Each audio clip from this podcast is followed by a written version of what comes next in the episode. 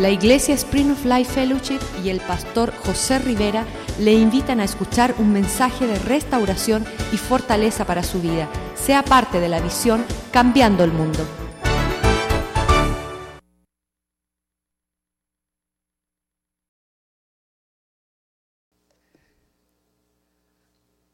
Aleluya.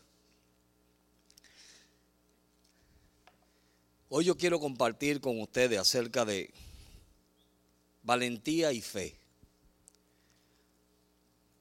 Y la valentía viene si tenemos fe. Amén.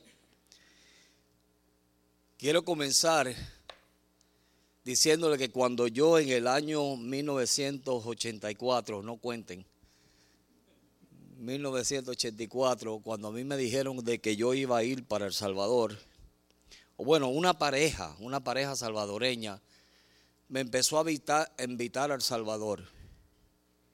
Y yo le decía, oh sí, hermana, no se preocupe, vamos a ir, vamos a ir. Y yo como que le animaba a ella de que ella siguiera en su deseo. Pero dentro de mí y en mi corazón yo decía, hmm, El Salvador, como están matando a la gente allí. Y ella continuamente venía y la cosa era que esta mujer tenía una fe en ella que hizo que mover la mano de Dios. Cada vez que ella compraba algo para su casa, ella decía, y esto va a ser para la casa misionera. Y tenía un sinnúmero de cosas que había comprado y todo lo había comprado doble, porque su fe era de que en El Salvador iba a haber una obra. Cuando no había obra, en el ministerio que yo estaba, no había obra allí. Y ella seguía confesando y confesando y confesando. ¿Y cuántos saben que confesar sin fe es muerte? Hay que confesar y a la misma vez dar los pasos de fe. Porque la fe sin obra es muerta. So, esta mujer siguió confesando y diciendo, y de cada rato que me veía me decía, pastor, usted va a ir para El Salvador. Y dice, así hermana, créetelo. Pero ¿cuántos saben que cuando Dios tiene un propósito con nuestra vida, no importa lo que nosotros corramos, Dios lo va a cumplir? Amén. Cuando Dios tiene un propósito contigo, Dios va a cumplir ese propósito, aunque tú hagas o digas todo lo contrario de lo que Dios quiere. Y cuando finalmente ella me dijo un día, me dijo, pastor, la semana que viene nosotros nos vamos para El Salvador, mi esposo y yo regresamos al Salvador. Me dijo, los dos vinieron a hablar conmigo y me dijeron, regresamos al Salvador la semana que viene. Yo dije, ah, qué bueno, vamos a orar por ustedes, le dije yo. Me dijo, no, no, no, mire, aquí está su pasaje. Y me entregaron el pasaje. Y yo miré el pasaje y la miré a ella y yo digo, ¿esto es Dios o es ella? Mire eso. Porque cuando tú no estás o cuando no estás pensando de que Dios puede hacer lo imposible posible a través de ti, entonces no hay fe. No hay confianza en Dios. Porque estamos confiando en nuestras propias fuerzas, en nuestro propio conocimiento, en nuestras propias habilidades y no estamos confiando en aquel que hace de la nada algo. Pero esta pequeña mujer, chiquitita, ¿por qué es que, es que Dios siempre busca mujeres chiquitas? Esta mujer pequeñita viene, oye, era pequeñita en estatura, pero una gran fe. Y cuando ella me extendió el pasaje y yo lo tomé, yo le dije, bueno hermana, me traté de cubrir detrás de los ancianos. Yo dije, yo tengo que hablar con mi anciano. Si mi anciano me dice que sí, yo voy, si no, no. Y cuando voy le pregunto al anciano en aquel entonces, me dijo, José, yo creo que es el tiempo de Dios para que tú vayas al Salvador. Y yo dije, ahora sí. ¿A cuánto de ustedes le ha pasado que usted busca un consejo y escucha lo que no quería escuchar? Amén. En ese momento a mí me pasó eso. Yo sé lo que es ese sentir de escuchar lo que tú no quieres escuchar. Yo pensaba que él me iba a decir, no, José, imposible. Hay una guerra civil en ese país, tú no puedes ir para allá. Y además nosotros no tenemos a nadie allí. Pero él viene y me dice, yo creo que este es el tiempo de Dios para ti. Así que es bueno que vaya. Dos semanas después que ellos se habían ido, estaba yo montado en un avión para ir al Salvador. Y cuando yo llegué allí, yo llegué con un susto. Le estoy siendo sincero. Amén. Para poder decirle a ustedes que la valentía viene cuando Dios sopla fe. De lo contrario, no somos valientes.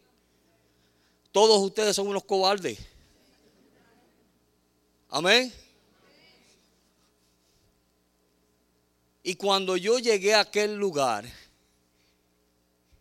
y yo, lo primero que vi fue cuando yo llegué a aquel aeropuerto y vi aquel montón de soldados con M16 y todas las clases de ametralladoras que habían y por haber. Yo dije, ah, lavado. Y llevaba yo con un susto. Y llego y me montan en un carro y lo primero que me dicen es, pastor, no podemos ir por la tierra para el pueblo donde vamos. Tenemos que coger una avioneta. Y cuando vamos de un aeropuerto a otro, la avioneta, de la manera que la prendieron fue que cogieron una soga, la pusieron en la hélice y le hicieron así, ¡bum! Y aquella avioneta le prendió el motor como si fuese una máquina de cortar grama. Y empezó aquella cosa. Y yo dije, ahora sí, no solamente veo guardia y, y metralladora, ahora me tengo que montar en esta cosa. Y aquello parecía un papel en el aire. Y cuando llego al pueblo, finalmente que respiré y llegué a la casa, yo dije, déjenme sentarme aquí un rato. Le estoy siendo sincero, eso fue tal y lo que me pasó. Y cuando yo llego allí me siento un rato, hablamos, yo traté de mostrarme espiritual. Hello. ¿Cuántos de ustedes tratan de mostrarse espirituales? Amén. Por eso es que Dios me dijo que comenzara con esto. Y entonces yo tratando de mostrarme bien espiritual, oh sí, hermano, Dios va a hacer grandes cosas aquí. Hmm. Por la noche empezó una balacera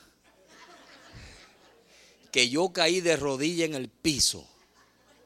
Y aquello lo único que se escuchara, ¡Bum! ¡Bum! Y yo, ay Señor del cielo, Dios mío, sácame de aquí. Así decía yo, Señor, sácame, por favor, sácame de aquí.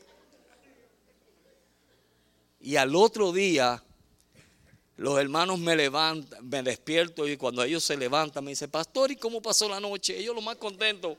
Y yo, bien, hermana, bien, mentira. Yo me tiré al piso y mi oración fue esta. Miren esto. Y ahí fue donde comenzó la fe en mí y esa fe me trajo valentía. Porque si no hubiese sido por eso, yo no hubiese durado el tiempo que duré en El Salvador.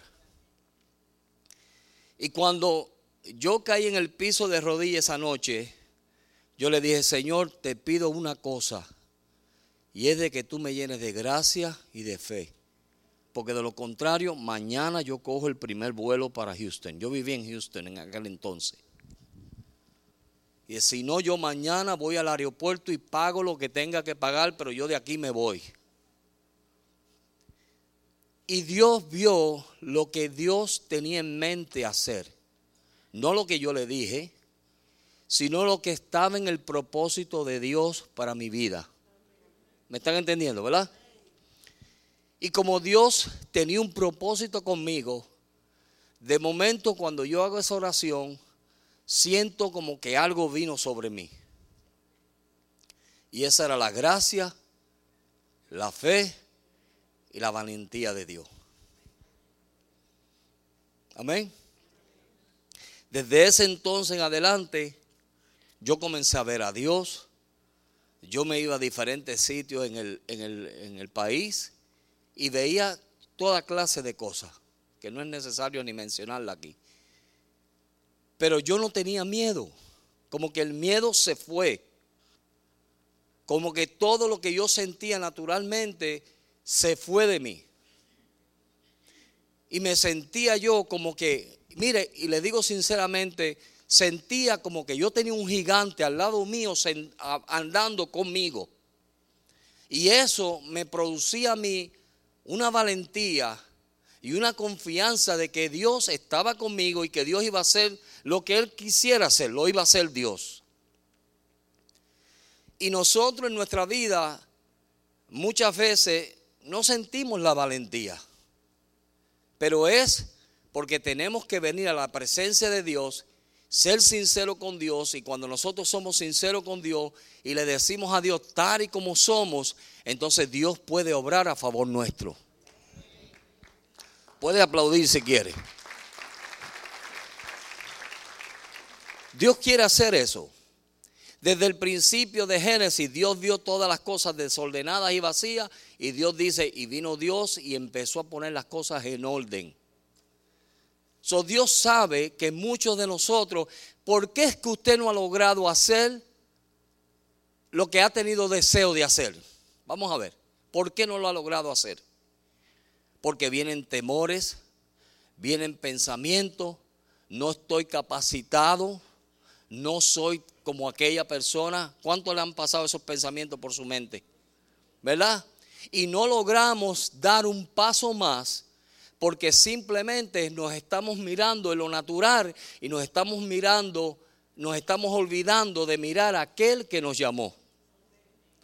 So, cada vez que Dios llamaba a un hombre, cada vez que Dios llamaba a una persona para que cumpliese el propósito que ya Dios tenía para ellos, desde, mire, Dios tiene un propósito con ustedes desde antes de la fundación del mundo, primero. Y segundo, desde el vientre de tu madre. Dios te, tú estás aquí porque Dios te escogió cuando tú te empezaste a mover y aquel, aquella cosita chiquita por dentro y tu mamá decía, ay, míralo cómo se... Ya Dios te había escogido ahí.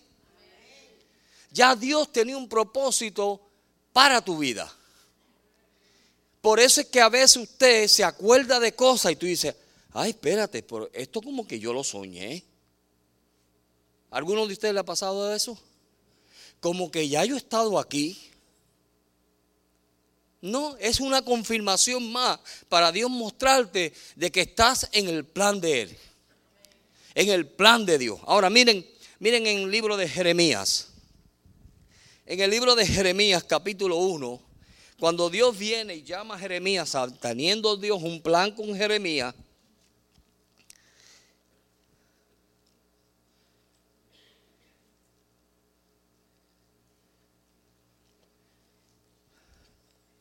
el verso 4 y 5, vino pues palabra de Jehová a mí diciendo, antes que te formase en el vientre de ah, antes que te formase en el vientre te conocí. Y antes que naciese te santifiqué y te di por profeta a las naciones. ¿Cuándo fue que Dios escogió a Jeremías? En el vientre. Amén. Dios los coge en el vientre. Él dice, desde ese momento, desde ese momento yo te escogí a ti y te hice y puse un propósito. O sea, puse en ti un propósito para que tú lo cumplas. ¿Cuál era el propósito? De que Él fuese un profeta para las naciones. Cuando Dios nos llamó y nosotros nacimos espiritualmente, ¿cuál fue el propósito que Dios puso en nuestra vida? Ir por todo el mundo y predicar el Evangelio. Amén. Ese es el propósito del Evangelio o de los discípulos de ir y predicar el Evangelio. Entonces, mire ahora lo que sucedió. ¿Qué es lo que a muchos de nosotros nos pasa? Verso 6. Y yo dije, ay, ay, Señor Jehová, he aquí que no sé qué hablar. Y soy niño. ¿Quieres tú tronchar el propósito de Dios en tu vida? Comienza a poner excusa. Eso es lo que primero nosotros hacemos cuando Dios nos llama a hacer algo. Y es la, la tendencia del ser humano. ¿Qué hizo Adán cuando supo que había fallado? Se escondió. ¿Qué hace Jeremías cuando Dios lo llama? Comienza a poner excusas. No solamente Jeremías, Moisés comenzó a poner excusas. Dios tenía un propósito con él, Dios quería hacer algo en su vida y ¿qué sucedió? Él comenzó a hacer excusas. Y encontramos que nuestro caminar con Dios, cada vez que Dios nos lleva a dar un paso más, lo que te troncha a ti, que crezcas en Dios, son nuestras excusas. Pero gracias a Dios que aquí eso no sucede. ¿Verdad? Y me dijo Jehová, no diga que soy niño, porque todo lo que te envíe, porque todo lo que te envíe, irás. Tú dirás todo lo que yo mande o te mande. Amén. Señor, no puedo, no te preocupes que yo te voy a hacer que tú puedas. Señor, no sé hablar, no te preocupes que yo te voy a enseñar a hablar. Amén. Entonces, ¿por qué preocuparnos? Si Dios es el que está en control de nuestra vida, ¿qué es lo que te está impidiendo a ti lograr lo que Dios quiere que tú logres? Amén. ¿Qué es lo que Dios busca de nosotros? Miren, el libro de Esther, una de las cosas que me impresionó de Esther era que Esther nadie la conocía y tuvo que suceder algo en el reino de Azuero para que Estel fuese conocida por todo el mundo. Amén. Ustedes han leído el libro de Estel, ¿verdad? Y Dios comenzó a tratar y a tratar y a tratar. Y cuando el rey Azuero, después de hacer un banquete de 180 días, fue el primer banquete que hizo. Y después hizo otro banquete de siete días dos banquetes. Y en el segundo banquete, ¿qué hizo él? Quiso llamar a su mujer. ¿Y qué hizo su mujer? No, para allá yo no voy. El bolo este, no. El borrachito este que ahora me quiere mostrar a mí, decir que yo soy la mujer más linda. No. Y por su desobediencia, ¿qué hizo el rey? Pidió consulta a sus hombres y le dijeron, oye rey, te voy a decir algo. Si tú dejas que eso pase, ve, por eso es que Dios no nos deja pasar cosas. Porque si tú dejas que eso pase, todas las mujeres van a menospreciar a sus esposos. Y vas a tener un tremendo lío en el reino. Y el rey lo pensó. Porque él no hizo una decisión a lo loco. El rey lo pensó. Y lo pensó.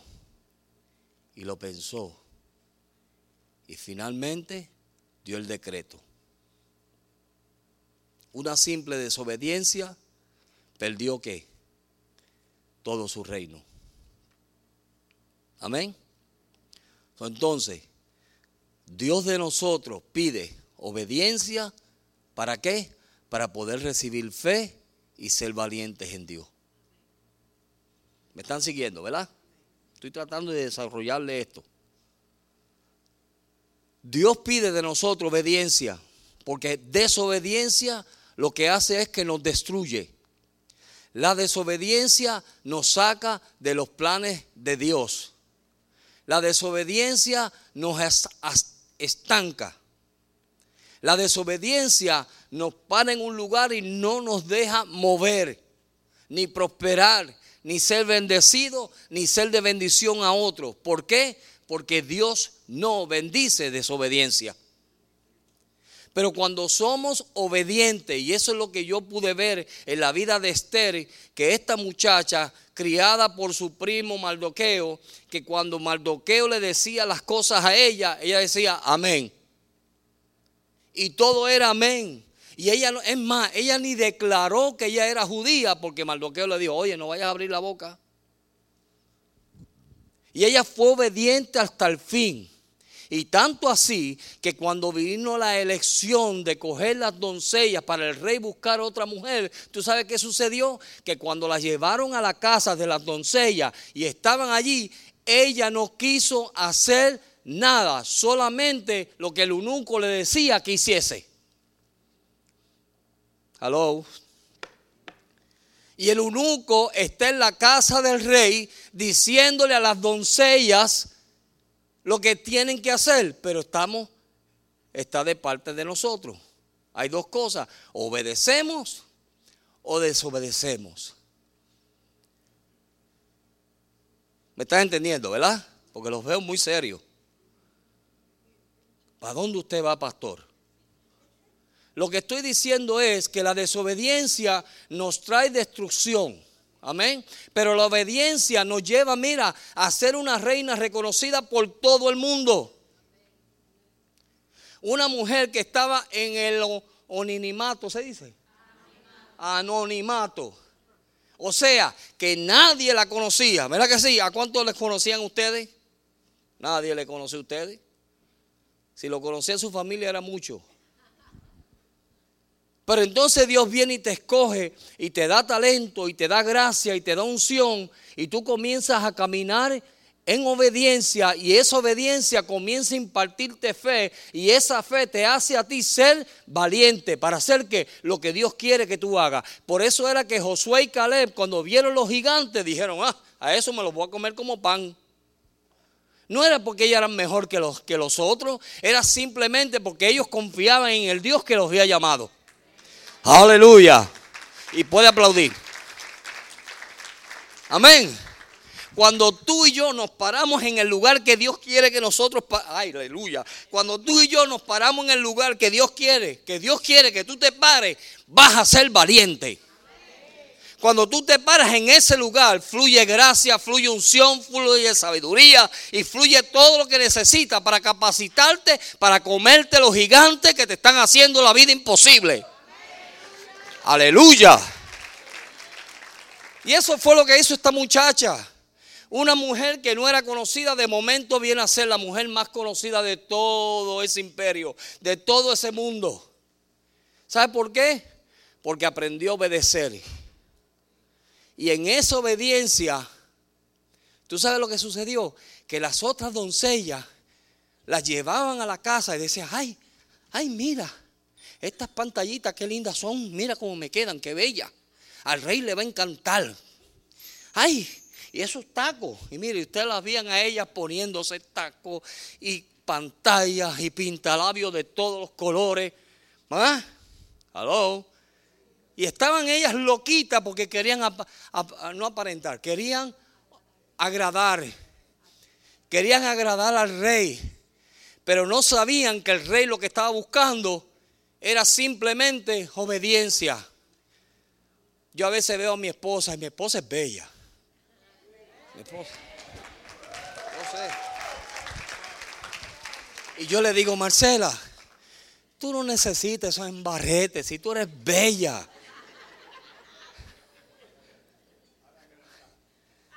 No, no, siempre lo digo. Siempre. Digo, mi amor, Mira, si tú sin, sin ella tiene la, piel tan coloradita. ¿Verdad que sí? Bella mi mujer. Eso le muestra que estoy enamorado. Mire, y yo le he dicho así a ella, pero imagínense en esas mujeres que estaban allí, lo que querían era impresionar al rey. Y ellas pensaban que mientras más embelecos se ponían encima, más lindas se iban a ver. Mientras más chunches se tiraban encima y tú las veías y ellas poniéndose hermosas, ellas pensaban, y quizás Estel tranquilita en una esquina esperando por el eunuco. Mire, ese es tipo y sombra del Espíritu Santo. Amén. Y ella simplemente esperando. ¿Qué le gusta al rey? ¿Qué le agrada al rey? Y él le dijo las cosas que al rey le gustaban. Y cuando todas aquellas entraron, delante del rey, a ninguna agradó el rey. Y las mandó otra vez para su casa, váyase para allá.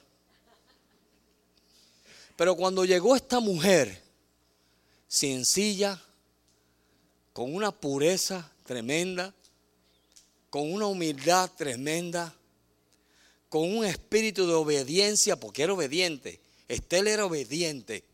Amén. Cuando llegó delante del rey, y el rey la miró de pies a cabeza, y la, observó, y la miró, y le miró las cualidades que podía tener. Y quizás le dijo algo, Estel, ¿cómo está? Y ella quizás diría, bien, oh rey. Y esa dulzura de voz, porque mire, de la abundancia del corazón habla la boca. Y el rey estaba examinando a esa mujer de arriba abajo, de abajo arriba, del agua al agua. Y dice la Biblia, yo le tenía todos los versos ahí, pero búsquelo usted en su casa, el libro de Estel. Y dice la Biblia que mire, ella halló gracia delante del rey. Y fue coronada reina en ese momento. Amén. ¿Cuántos quieren ser coronados reinas?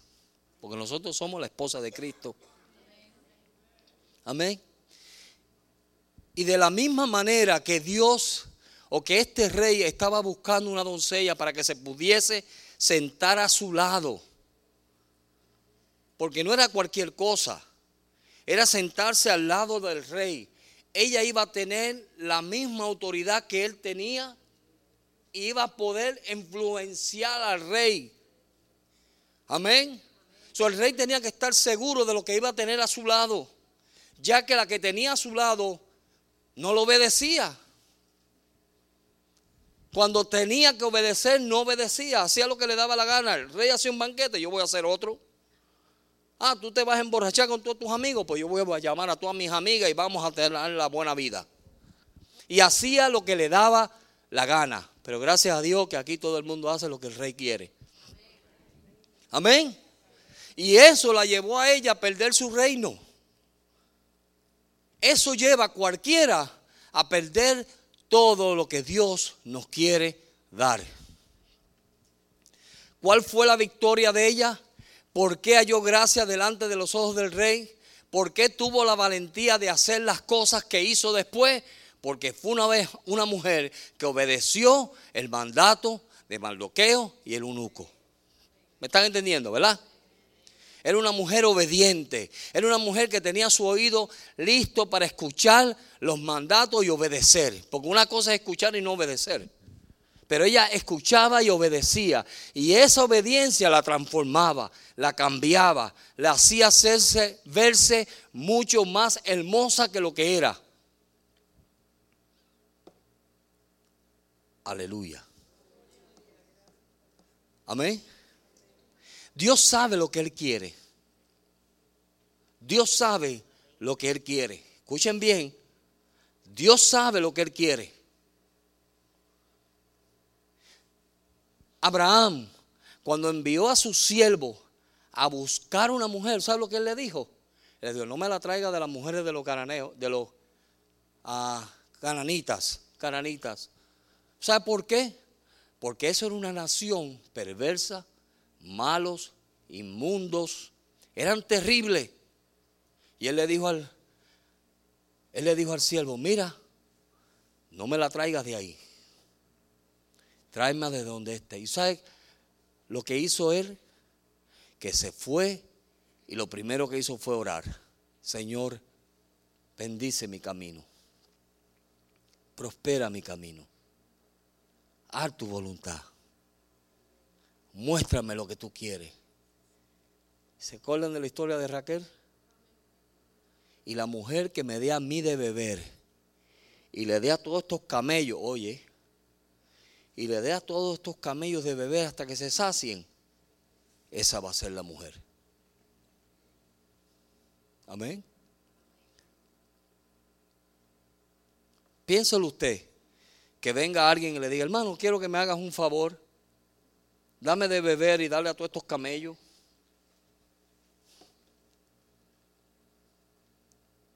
¿Le pasaría algún pensamiento negativo a Rebeca por, por la cabeza? Todos estos camellos, alabado. Darle de tomar a todo eso. Dios mío. Pero ¿sabes lo que Dios vio en ella? Un espíritu de sierva.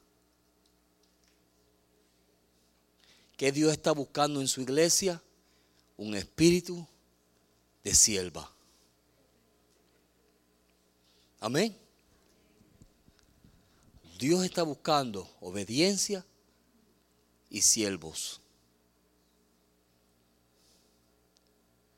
Si nosotros logramos obedecer a Dios, vamos a vencer. Y en esa obediencia, Dios comienza a darnos un espíritu de servicio, de siervo. ¿Qué es un ministro? Un siervo. ¿Qué es un siervo? Uno que sirve. Nada más. Ahora es apóstol tal y apóstol tal. Déjenme ser siervo nada más. Eso es lo que Dios está buscando. De que nosotros simplemente podamos rendirnos a Él y que Dios en ese rendimiento nos capacita de su fe y su gracia. ¿Para qué? Para que nosotros podamos ser hombres y mujeres obedientes a su voluntad y de la misma manera poderle servir como Él quiere que nosotros le sirvamos. Y cuando nosotros comenzamos a hacer eso, todo comienza a caer en su lugar. Todo. Todo comienza a ponerse en el sitio que Dios lo quiere. Amén. ¿Qué dijo Jesús? Jesús dijo, yo voy a buscar una iglesia sin mancha y sin arruga una iglesia santa. Eso dice Pablo en Efesios capítulo 5, verso 27 creo que es. Vamos a leerlo. Efesios 5, 27.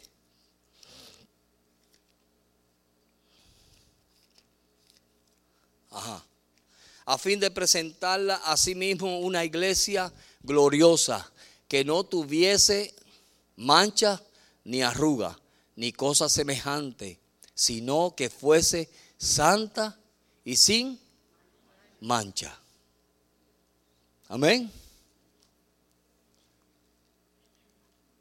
¿A cuántos de nosotros Dios nos está llamando a ese caminar? Señor, hay áreas en mi, en mi vida que yo no estoy obedeciendo. Hay áreas en mi vida que yo estoy teniendo luchas con ella. Estoy luchando, Señor. Yo quiero ser valiente, pero no siento esa valentía. Me, me, me. Me amedranto. En vez de echar para adelante, mira, estoy ahí aguantado. ¿Por qué? ¿Qué hizo el pueblo de Israel? Los diez dijeron, imposible entrar a la tierra prometida. Hubieron solamente dos que dijeron, no, si Jehová está con nosotros, si Dios nos los va a entregar en nuestras manos, si Dios nos va a dar la victoria. ¿Sabe por qué? Porque estaban dispuestos a recibir lo que Dios quería que ellos recibieran. No hay otra manera de poder caminar esta vida si nosotros simplemente nos rendimos o no nos rendimos a Dios. Dios te va a poner oportunidades en tu vida donde en el momento te vas a sentir que no, pero si das un paso de fe, Dios da la gracia. En el momento tú dices, imposible, no lo puedo hacer, ¿cómo va a ser? Pero mire, cuando tú das un paso de fe, Dios derrama la gracia. Y cuando derrama la gracia, es como Superman cuando se quitaba el chaleco ese y salía la S Superman, así cosas que tú jamás pensabas que ibas a hacer, las comienzas a hacer.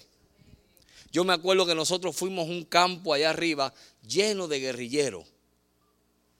Vivían toditos allí. Y empieza aquel hermano, ponen un speaker, una bocina de esa grandota en un palo allá arriba trepado. Y empieza el hermano, y hermano, les invitamos para que venga al culto porque tenemos un misionero americano. Yo de alabado. Cállalo, Señor. Imagínense. Y mientras que él estaba gritando, tenemos un misionero americano, yo estaba aquí temblando. Pero entonces, ahí es donde viene la gracia. Ahí es donde viene la fe. Y Dios te va a poner en situaciones así. Amén.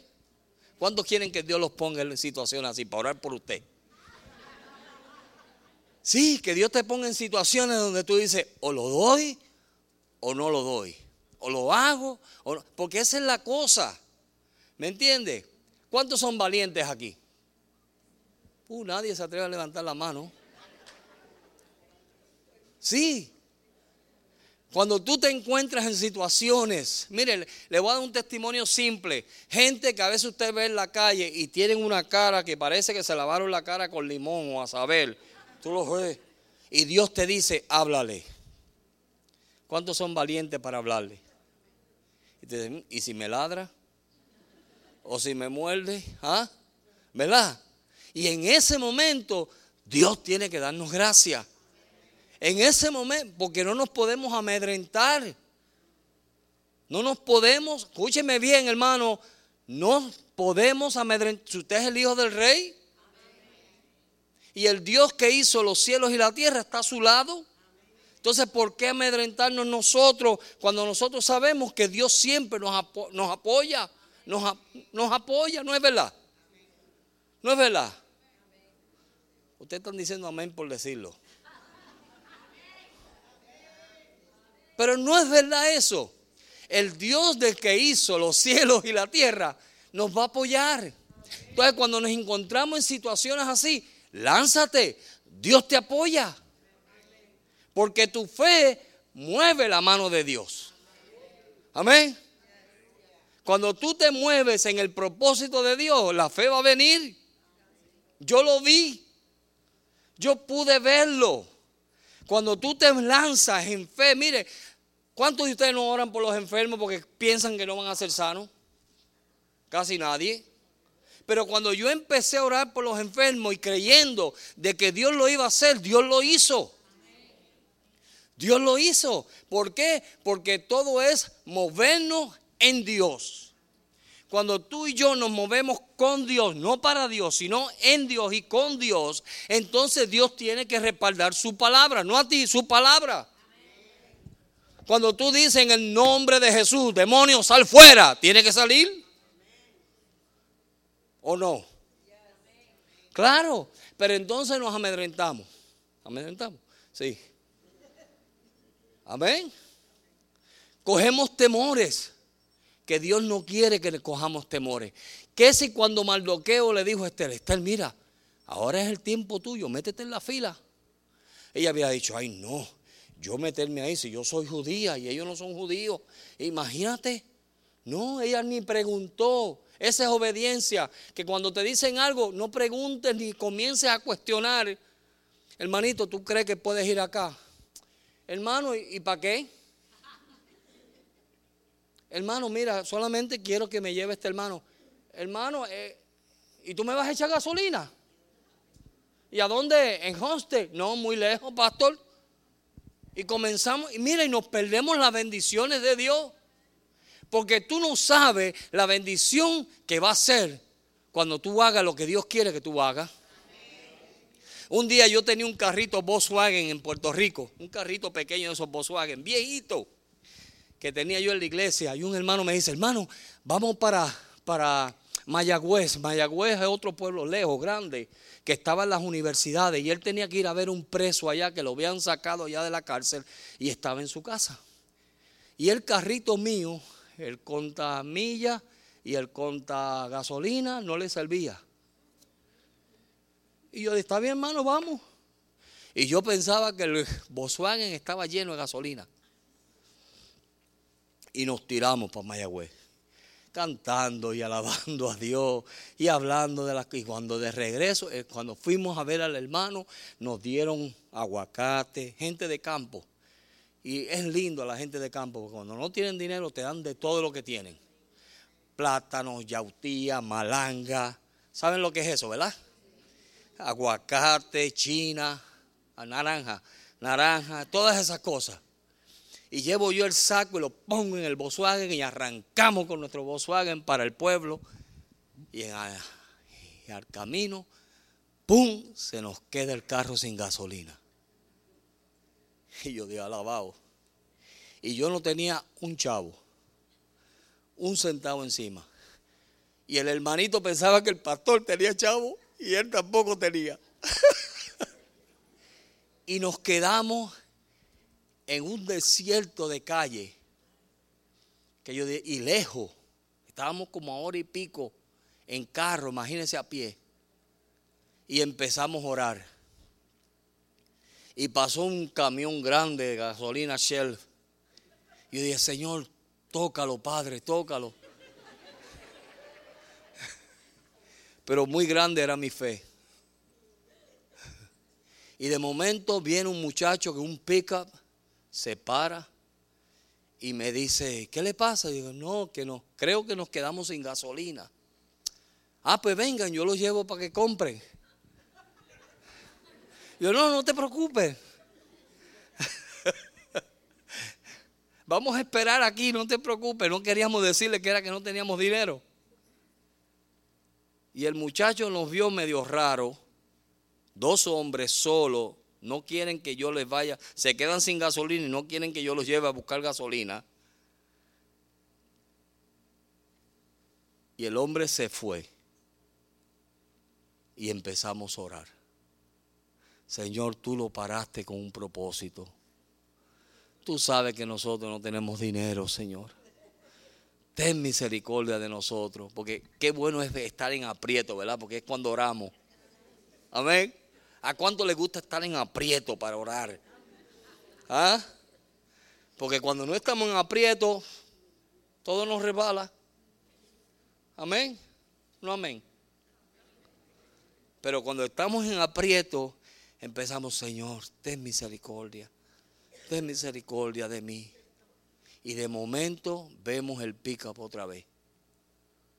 Vino, él compró un galón nos trajo lleno de gasolina. Me dijo, yo sabía que ustedes no tenían gasolina y no me pude ir a mi casa sin comprarle gasolina. Y a todo esto no le dijimos que no teníamos dinero. Le dimos el saco de verdura. En agradecimiento. Sí. En agradecimiento le dijimos, toma, mira, te queremos regalar esto y le regalamos el saco completo de verdura. ¿Sabe por qué? Porque Dios es grande en misericordia. Amén, hermano. Pero tenemos que lanzarnos en fe. Y la fe obra cuando hay oración. Cuando usted ora, le voy a dar un verso. Mire, ese verso es bello. ¿Cuántos aquí tienen el bautismo del Espíritu Santo? Ok, le voy a dar un verso para esos que tienen el bautismo del Espíritu Santo. Mire, Judas, libro de Judas. ¿Lo tienen? Cuando lo tengan me dicen amén. Ustedes están esperando que lo pongan en la, en la pizarra, ¿verdad? Ok, verso 20, pónselo por favor, que mucha gente no trajo la Biblia. Verso 20, ¿qué dice? Dice, pero vosotros, amados, edificaos sobre vuestra santísima fe, orando como. Amén. Amén. Y cuando nosotros pasamos tiempo en Dios y oramos, y oramos como dice Pablo, con nuestro entendimiento, y oramos en el Espíritu, eso nos edifica nuestra fe y nos llena de fe. Y nos llena de fe. Y esa fe, ¿sabe lo que hace? Que cree en nosotros una valentía tremenda en Dios. Y cuando vienen las cosas difíciles, como le pasó a Esther, como le pasó al, criado para buscar la mujer que quería, que quería a su amado, su, amo, ¿Sabe lo que hizo? Que él tuvo siempre, si usted nota en esa historia, cada vez que Dios hacía algo para el criado, él se tiraba y se postraba a orar y a darle las gracias a Dios.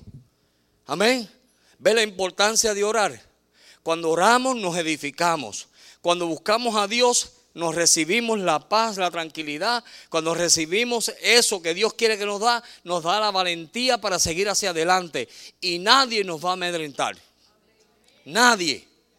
Nadie, ni le vas a tener miedo a nadie. ¿Por qué? Si mira, el que mata el cuerpo, solamente el cuerpo va a matar, pero el alma no la puede tocar. Teme aquel que puede coger y matar el alma, ¿ah? digo, matar el cuerpo y echar el alma dónde? Al infierno. A ese sí que hay que temerle. Pero cuando nosotros sabemos de que Dios está con nosotros, no hay que temer. Diez años estuve yo en un país que estaba en conflicto. Y en esos diez años yo pude ver a Dios. Yo pude ver a Dios. En esos diez años yo pude ver que Dios era real. Que Dios guarda a los suyos. Después de los diez años que me operaron, no, antes de la operación yo regresé al Salvador a visitar. Y en 10 años a mí nunca me había pasado nada hasta ese día que volví. El doctor me había dicho a mi pastor, usted se tiene que ir al Salvador, aquí no hay lugar para usted. Ok, pero yo quería volver al Salvador. Y cuando volví la, última vez, después que me había venido, me hicieron una llamada que nadie quiere recibir. Y me amenazaron, me dijeron que me iban a secuestrar y me dijeron un montón de cosas. Y en el momento temblé. Pero tomé la palabra de ese hombre como de Dios. Y el Señor, tú no quieres que yo vuelva al Salvador a vivir. Porque si en 10 años nunca me pasó nada, ¿cómo es que ahora un hijo del diablo me va a venir a amenazar? Amén. So, cuando estamos en la voluntad de Dios, mire hermano, si, si hoy simplemente usted se puede llevar de que desde el vientre de su madre, Dios ya lo cogió y tiene un propósito que usted tiene que cumplir. Escuchen bien, usted lo tiene que cumplir, no Dios. Ya Dios puso el propósito. Muchas veces decimos, ay Señor, ayúdame, y Dios te ayuda. Pero no es el propósito de Dios, el propósito Dios te lo puso y ahora está de nosotros cumplirlo. Entonces dice la Biblia que hay obras que fueron hechas para que nosotros las hiciésemos, ¿verdad? Fueron puestas ahí para nosotros. O Dios nos está llamando a iglesia, a la iglesia como sus hijos, de que nosotros podamos andar en el propósito de Dios. Dios, ¿cuál es tu propósito con mi vida? ¿Alguna vez ha preguntado eso usted en estos días? Señor, ¿cuál es el propósito que tú tienes conmigo? Porque mira que yo he pasado. Mira que yo he pasado situaciones. Mira que me he visto en bajas y en altas. Mira que estoy haciendo tal cosa. ¿Cuál es verdaderamente el propósito eh, eh, para mi vida en ti? ¿Cuál es? ¿Se ha preguntado alguna vez eso? Yo sé que tú tienes un propósito, pero ¿cómo yo puedo cumplir ese propósito? Yo sé que tu voluntad es de que yo sea santo. Sabemos todos eso, que seamos obedientes. Pero el propósito de Dios, y usted sabe que cuando usted entra en el propósito de Dios y comienza a hacer lo que Dios quiere que usted haga, hay un gozo inefable. Hay un gozo que, mira, usted no le importa si tiene o no tiene, usted no le importa nada porque hay un gozo tan y tan tremendo que lo demás está de más. Amén. A uno no le importa nada, Dios suple todas las cosas. Cuando tú estás en eso, Dios te suple todo, porque Dios sabe que estás en su propósito. Y cuando tú estás en tu propósito, viene una paz que sobrepasa todo entendimiento. cuando nosotros, mire, vamos a ponerlo así para que me entiendan mejor, porque yo creo que ustedes no me están entendiendo. Cuando en su hogar usted sabe el propósito de Dios para su hogar, para su familia y para su vida, y usted comienza a caminar en ese propósito, viene una paz sobrenatural. Amén. Ahora me entendieron, ¿verdad? So, hay un propósito. Dios tiene un propósito con cada uno de nosotros. Cada uno. Cada uno de nosotros, Dios tiene un propósito. Mire. Y entonces, si usted es familia y está en familia y tiene una familia y tiene hijos, esposa y todo eso, y yernos y, suegros y de todo, para toda esa familia, Dios tiene un propósito. Entonces, cuando usted encuentra cuál es el propósito tuyo para nosotros. Mire, hacen. ¿Cuánto que yo le conozco a ustedes? Hacen como 30 años que yo conocí una familia en Miami. Y esa familia, desde el momento en que Dios mostró el propósito para su vida, han caminado en ese propósito. ¿Me están entendiendo, verdad? Han caminado en ese propósito. Y como están caminando en ese propósito, y Dios está sobre ellos, entonces lo que vemos es bendición tras bendición. Bendición, y hay problemas, y hay dificultades, no son santos, amén, ni son perfectos, hay situaciones, pero están bajo un propósito. Y por eso Dios ha podido prosperarlos de la manera que lo ha prosperado. Ahora, ¿quieres tú eso para tu vida? ¿Me están entendiendo? ¿Quieres tú eso para tu vida? Entonces tienes que empezar a orar. Escuchen bien, hermano. Usted tiene que empezar a orar personalmente. No que yo ore por usted. Usted tiene que orar y decir, Señor, muéstrame el propósito para mi familia. Muéstrame el propósito para mi vida. ¿Qué es lo que tú quieres con nosotros? porque hemos sido llamados a ser de bendición para las familias de la tierra. Amén, a través de la bendición de Abraham. Entonces, si soy de bendición para la familia de la tierra, algo está pasando o no estoy caminando en el propósito perfecto de Dios para mi vida o para mi familia. Amén.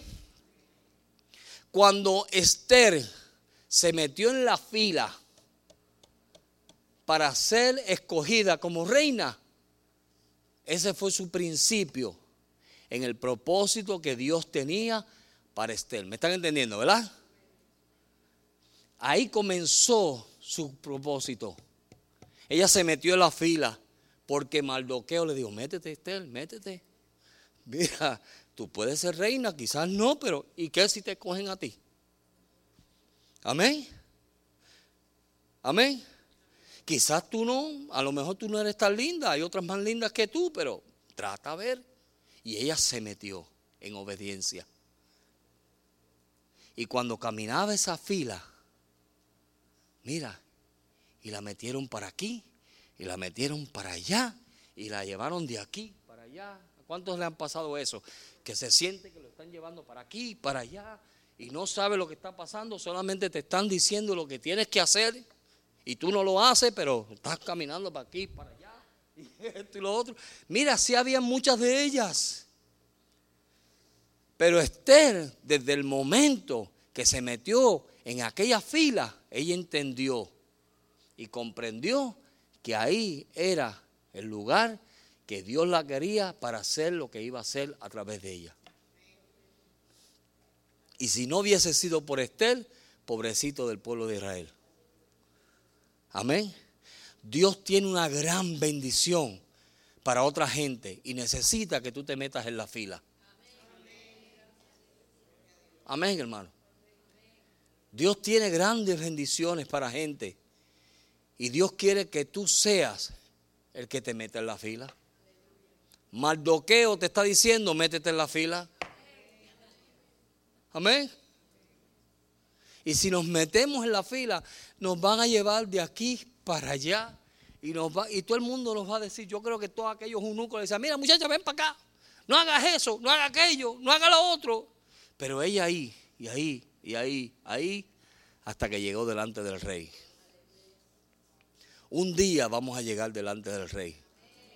Dice, y cuando le veremos, seremos tal y como Él es. Pero empezamos aquí. Amén. Métete en la fila y empieza aquí. Y en esa fila dile, Señor, yo estoy en tu propósito. Yo quiero hacer tu voluntad. Yo quiero solamente hacer lo que tú me digas que yo haga. No voy a hacer nada más. Lo que tú me digas, Señor, aunque sea duro, aunque sea difícil, aunque sea lo que yo no quiero escuchar. Yo no quería escuchar que el anciano aquel me dijera, es el tiempo de Dios para ti, para irte para El Salvador. Eso yo no lo quería escuchar. Pero mira, lo escuché, me lo tragué y me lancé en fe y Dios me usó. Dios me usó. Yo vi a Dios moverse como nunca más lo he visto moverse. Y gente fueron salvas, gente fueron sanas. Dios estableció allí su reino, allí conmigo, me usó a mí para establecer su reino allí. Amén. Es como el hermano José Mediero. ¿Quién pensaba que José Mediero iba a estar en México de vuelta? Pero Dios le habló y hizo como Estel y se puso en la fila. Y ahora está siendo de bendición para cientos y cientos de gente por una simple obediencia. Vamos a ponernos de pie.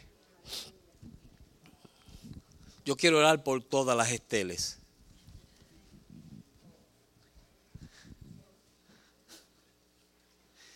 Todos aquellos que tienen el corazón como tenía Esther. Yo quiero obedecer. Todos aquellos que tienen el corazón como lo tenía Rebeca.